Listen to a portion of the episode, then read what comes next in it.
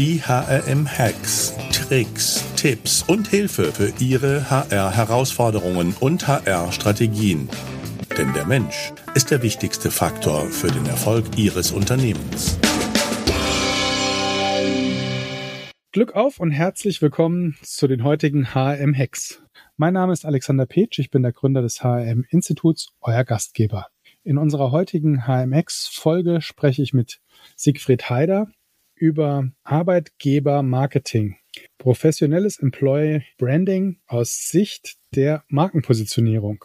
Ja, und mit Siegfried Heider habe ich, glaube ich, zu all den Schlagwörtern, die wir in dem Titel des Podcasts haben, einen kompetenten Ansprechpartner, nämlich Sigi kommt ursprünglich aus dem HR, war bei der Personalentwicklung von Osram und Leiter Personalentwicklung Aramark und dann HR-Manager bei Wacker Chemie und ist Marketing-Experte, selbst Unternehmer seit 21 Jahren und hat ganz viel Energie in den Speaker- und Trainermarkt mit der Gründung der GSA, der German Speaker Association und deren Aufbau gesteckt und bestimmt den Speaker-Markt auch maximal professionalisiert, indem er dort die Speaker-Ausbildung und äh, die Trainings, die es da heute gibt für professionelles Speaking, in Deutschland implementiert hat. Sigi, freut mich, dass du heute bei uns bist. Ich freue mich auch. Vielen Dank. Markenpositionierung und Employer Branding ist ja unser Thema im heutigen Kern. Wie gehe ich denn überhaupt bei Markenpositionierung vor? Markenpositionierung hat im, in der Überschrift immer zwei wichtige große Blöcke. Da gibt's ganz viele Einzelheiten. Der eine Block ist, eine Marke darf und muss, damit es einfach zu positionieren ist, hochattraktiv sein für die entschiedene Zielgruppe. Zweitens, wenn das der Fall ist, also alle Handbremsen gelöst sind, dass ich etwas nicht verstehe, wofür die stehen im HR und was diese HR-Abteilung, also dieses HR in dieser Firma ausmacht und warum ich als Talent da hingehen soll und so weiter, dann ist die Frage der Sichtbarmachung dieser Marke da draußen am Markt, also der Bekanntmachung, ein zweiter großer Block. Ganz, ganz viele Dinge, online wie offline. Und du siehst schon, wenn man die Dinge nimmt, ich leite ja in all meinen Themen aufgrund meiner HR-Erfahrung und Marketing-Erfahrung aus dem Marketing ab. Wenn ich das machen soll, eine Marke entwickeln, die wirklich funktioniert und dann auch noch die Bekanntheit, also sprich die Kommunikation in der Intensität und Qualität erhöhen im HR, dann brauche ich dafür einen Marketing-Profi. Oder anders gesagt, ich plädiere dafür, dass diese Aufgabe im Marketing implementiert wird nicht im HR. HR ist das Produkt, das das Marketing am Markt, Arbeitsmarkt, positioniert, weil die können das. Ja, es werden ja ganz viele Hörerinnen und Hörer meines Podcasts ins Gesicht springen. Ja? Und ausschalten. genau. Und sagen, das bin ich hier Geht falsch. gar nicht. Also, ja.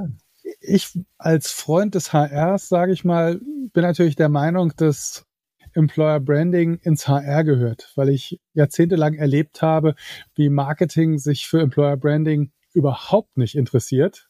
Das hat sich jetzt vielleicht die letzten Jahre und Monate vielleicht gewandelt. Das ist ja auch spannende Entwicklung, dass man jetzt auch im Produktmarketing auf einmal ich sag mal, Aufrufe zum hier bei uns arbeiten findet.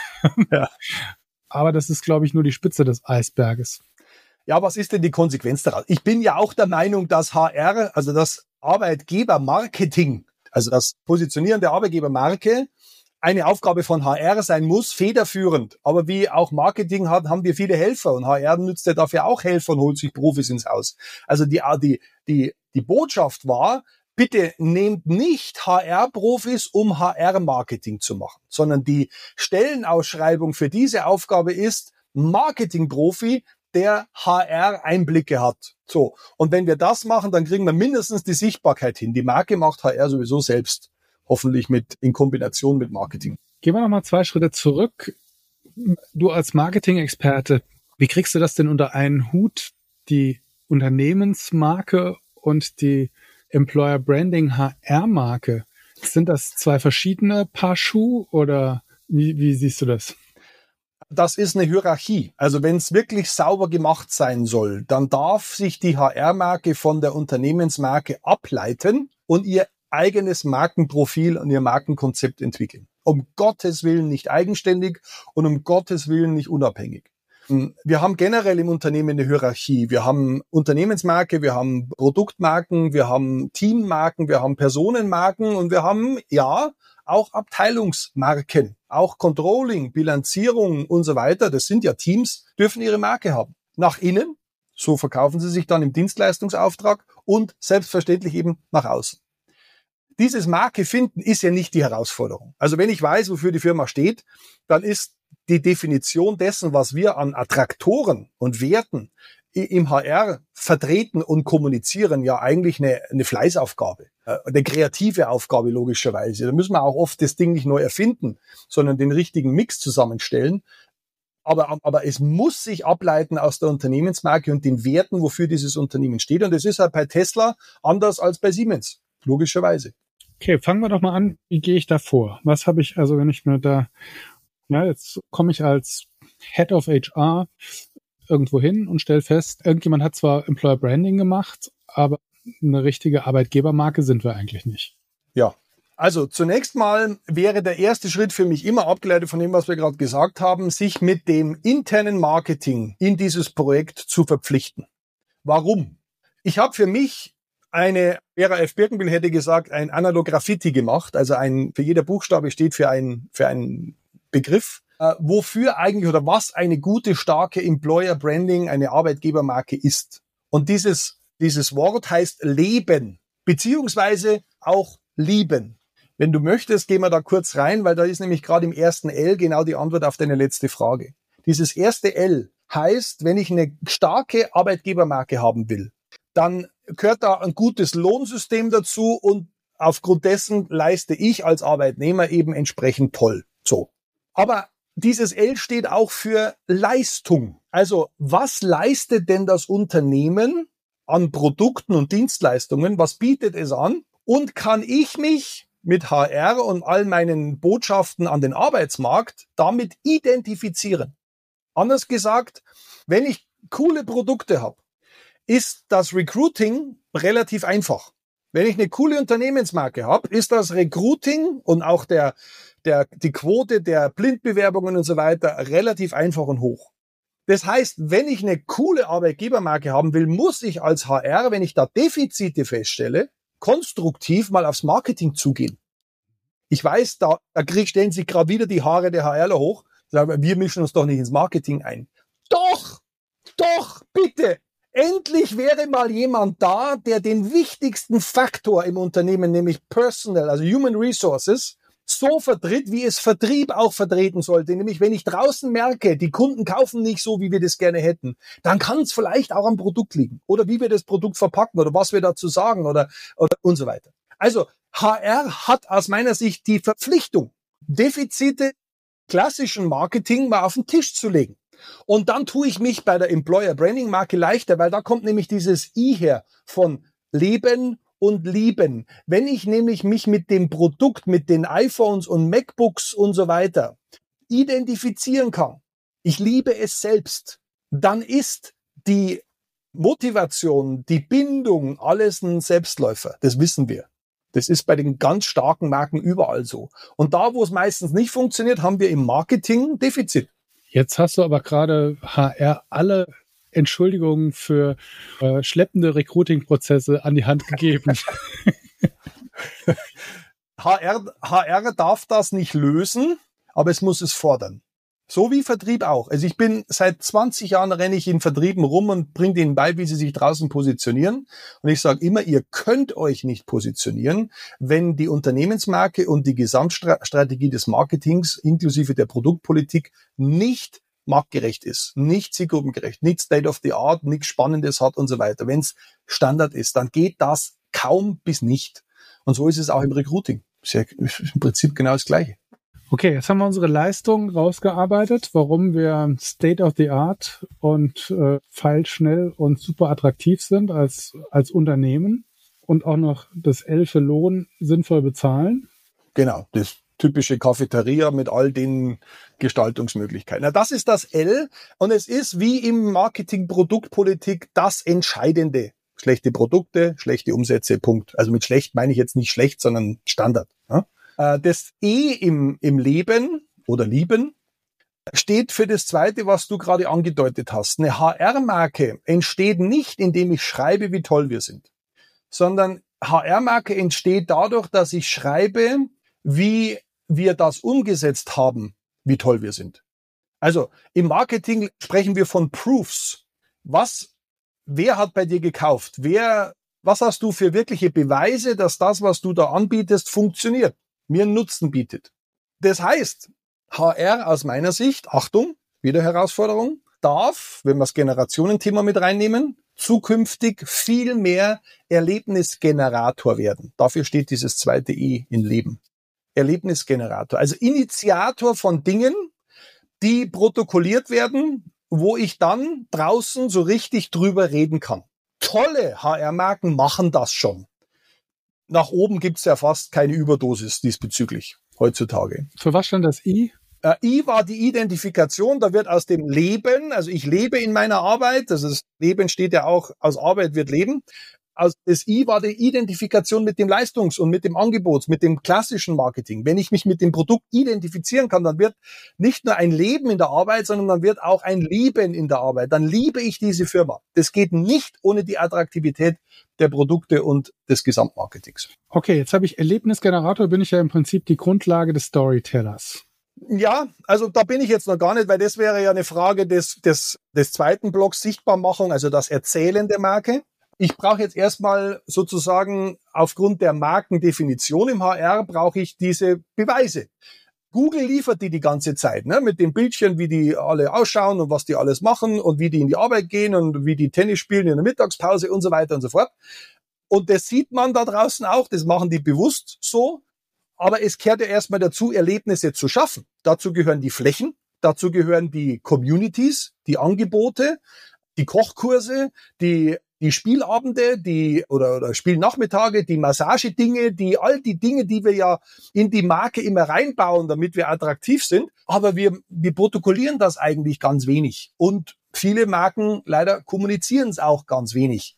Und da könnte man richtig Gas geben. Und wenn das, wenn dieses Erlebnis richtig protokolliert wird, das übrigens machen wir ja Warum machen wir Bilder bei Partys? Ja, damit wir es anderen zeigen können. Das führt ja bei allen Beteiligten dazu. Die, die dabei waren bei dem Erlebnis, beim Kegelabend, beim und selbst wenn es nur inhaltliche, wenn es mal Diskussionsrunden Ukraine-Krise sind aktuell und so weiter, die man initiiert als HR, wenn man das protokolliert, bildhaft, Video und so weiter mit Testimonials, dann kriegen wir auf der Arbeitnehmerseite volles Engagement. Erlebnisse, also Gefühle, die da Emotionen, die da mit reinfallen, ist alles dieses E, führt am Schluss zu mehr Engagement. Mhm. Und dann kriegen wir von den Menschen, die da dabei waren, bei diesen Erlebnissen auch Botschafter. Und schon haben wir wieder was für die Sichtbarkeit getan. Weil die erzählen das äh, im Freundeskreis und so weiter. Bei uns musst du arbeiten, sowas gibt's. Hast, ich habe das noch nie gehört, dass, dass man das in der Arbeit machen kann. So, das ist das E von Leben oder Lieben. Das erste. Und das B war Beweise? das B, muss ich gestehen, ist ein bisschen ein, ähm, das war ein bisschen ein Krux, mir, weil eigentlich wollte ich da hinschreiben, Einstellungen, dann hätte ich drei E gehabt. Nee, ich habe dann aber ein besseres Wort gefunden tatsächlich, nämlich wir brauchen im Unternehmen für eine wirklich starke Arbeitgebermarke, die sich dann auch selbst übrigens eben weiterträgt, wie gerade gesagt oder angedeutet, wir brauchen ein Benehmen. Das ist ein ziemlich altes Wort, Benehmen. Und wo brauchen wir Benehmen? Wir brauchen Benehmen von oben nach unten. Gelebte Werte heißt das. Mhm. Äh, auch wenn, man muss ja das immer nur umdrehen. Und dann wird's ja auch glasklar. Übrigens, alles, was ich jetzt erzähle, sind ja keine Rocket Science Dinge, sondern es ist einfach Beobachtung und, und Erlebnis. Aber wenn, wenn wir von oben nach unten die Werte nicht gelebt haben, werden wir die, das, was HR in der Marke fast implementiert hat, ja nie in der Breite ausleben können. Dann kriegen wir auch keine Proofs, dann wird es nicht erzählt, dann ist man eher enttäuscht. Und, und das ist etwas, wo HR auch fordern muss. Nicht nur gegenüber dem Marketing, macht man gescheite Produkte und eine coole Kommunikation da draußen, sondern auch von der Führung. Und für Führung sind wir ja dann doch zuständig, dass wir eben die Werte des Unternehmens leben. So, und äh, mir fällt da über ein, wenn ich ins Kloster gehe, so einmal im Jahr gehe ich ins Kloster für so eine Auszeit und ein Seminar. Da könntest du im Kloster 100 Euro irgendwo hinlegen verlieren, in Anführungszeichen. Und du könntest sie 30 Minuten später an der Pforte abholen, weil im Kloster stillt man nicht. Und das ist genau die Folge von Benehmen, wenn sich die Führung von oben nach unten an die Dinge halten, es vorleben, dann wissen wir ja, dann bekommen wir ein Betragen. Also ein, eine Folge daraus, dass die Mitarbeiter es auch tun. Und alle, die da ein- und ausgehen. Im Kloster stillt man nicht. Ja, das ist eine schöne Metapher, ja. So, es ist natürlich niemals 100% erreichbar, aber das ist HR-Aufgabe, nicht einfach eine Marke zu designen, sondern dann auch nachzuhalten und, und das zu messen vielleicht sogar und immer wieder auch entsprechend äh, darauf hinzuweisen und, und es hochzuhalten. Leben. So, und jetzt, wenn ich darf, dann gehe ich es einmal durch, dann haben wir es. Das zweite E steht natürlich, wir haben das bei Erlebnissen schon drin, aber das steht für Emotionen in der Führung. Emotionen in der Führung. Ist auch so ein Wort, wo manche HRler sagen, hä, wirklich? Doch, weil in allen, in allen wirklichen Teams und Kreisen, wo es funktioniert, in Krisensituationen niemand einen anderen im Stich lässt. Nie. Familie, Freunde, also beste Freunde, Militär. Da ist das Thema um Interesse für den anderen, das Thema Reden, herzlicher Umgang, hinter die Kulissen blicken, private Probleme lösen, helfen, unterstützen, jenseits der Themen des Berufs. Basis dafür, dass auf der Arbeitnehmerseite das E heißt einstehen. Ich stehe für dich ein. Also wenn Führungskräfte emotionaler werden, im, im Hinblick, was ich gerade gesagt habe, also personeninteressierter, eher so in Richtung Freund. Ja, ich bin da kein Freund, dass man immer du sagt und, und sich umarmt und so. Nicht das nicht aber die, das wahre Interesse, dann kriegen wir Menschen in unserem Haus und damit eine Arbeitgebermarke, die füreinander einstehen. Die würden jemanden, der so mit mir umgeht, niemals im Stich lassen. Die kündigen auch nicht so einfach. Da muss schon viel passieren. Und last but not least, N steht auch wieder für eine ganz wichtige HR-Aufgabe, die leider nicht wirklich ganz oben steht bei vielen. Das ist das Thema Netzwerke schaffen. Netzwerke schaffen. Große Einheiten machen das wieder in einem gewissen Umfang. Aber der Mittelstand, diese Communities, die Amerikaner sagen ja dafür dazu the Room of Life Communication, RFCs, the Room of Life Communication, Gelegenheiten zu schaffen, wo Menschen sich treffen und austauschen. Das ist in Corona-Zeiten schwierig, gebe ich zu, aber das soll wenigstens mal jetzt angehen und vorbereiten. Wenn wir das, wenn wir Netzwerkmöglichkeiten schaffen und übrigens die Menschen auch im Netzwerken vielleicht ein bisschen schulen, Smalltalk-Themen und so, dann kriegen wir am Schluss auch Networker, also Menschen, die nicht alles alleine machen, sondern Unterstützung im Team suchen, das Ganze miteinander aufziehen und den persönlichen Kontakt nicht nur schätzen, sondern nutzen. Und dann wird aus diesem Leben, Schrägstrich Lieben, also Identifikation, wirklich eine Marke, die, das ist dann relativ einfach, die sichtbar zu machen. Ja, Arbeitgebermarketing. Also das war jetzt sozusagen das wie entwickle ich sozusagen den Employer Brand? So, dass wir Beweise haben, die sich selbst kommunizieren, idealerweise. Genau. Und der zweite Teil ist ja, oder vielleicht bleiben wir auch noch mal dazu.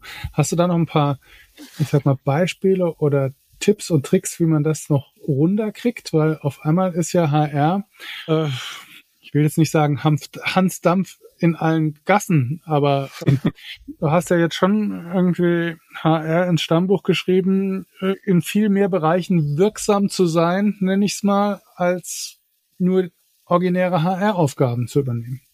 Ja, und wenn wir da mal wirklich ganz neutral drauf schauen, nicht auf das, was wir gelernt haben und das, was wir kennen und können, dann ist das so naheliegend wie nichts anderes, dass wir als Teil dieses Unternehmens mit einer absoluten, vielleicht sogar der Querschnittsfunktion, zuständig für im Prinzip alles und jeden, natürlich auch Verantwortung übernehmen, also sprich Impulse geben im Unternehmen, um etwas zu verbessern. Das macht HR ja auch. Also es ist ja nicht so, dass, dass da keine Kommunikation zwischen HR und Marketing stattfindet. Aber das zu in, intensivieren im Kontext, damit ich meine Aufgabe besser erledigen kann, das ist definitiv entwickelbar. Ja, auf, auf jeden Fall setzt ja auch an die HR-Funktion völlig neue Anforderungen sozusagen. Ja, so wie ich im, im letzten Podcast schon angedeutet habe, dass HR ein, ein wesentlicher Teil im Marketing sein muss. Marketing hat ja nicht nur vier Ps, sondern sieben und das Wichtigste ist People. ohne die People kriegen wir kein vernünftiges Marketing hin. Deswegen wäre ich bei größeren Organisationen sehr, sehr darauf aus, dass im Marketing eine, ein Team aus dem HR sitzt und eben genau diese Dinge adressiert, selbst wenn es nur eine Person ist, und im HR Menschen Schnittstellen zu Marketing geschaffen werden. Auf jeden Fall. Vielen Dank, Sigi. Das war jetzt Teil eins. Wir haben den Podcast in zwei Teile unterteilt. Einmal den Teil Employer Branding Marke und wir machen jetzt einen zweiten Teil zum Thema Markenkommunikation des Employer Brandings. Erstmal danke für den ersten Part. Sehr gern. Und ja, ihr findet den zweiten Teil natürlich da, wo ihr auch den ersten gefunden habt. Und bis dahin Glück auf und bleibt gesund und denkt dran, der Mensch ist der wichtigste Erfolgsfaktor für euer Unternehmen.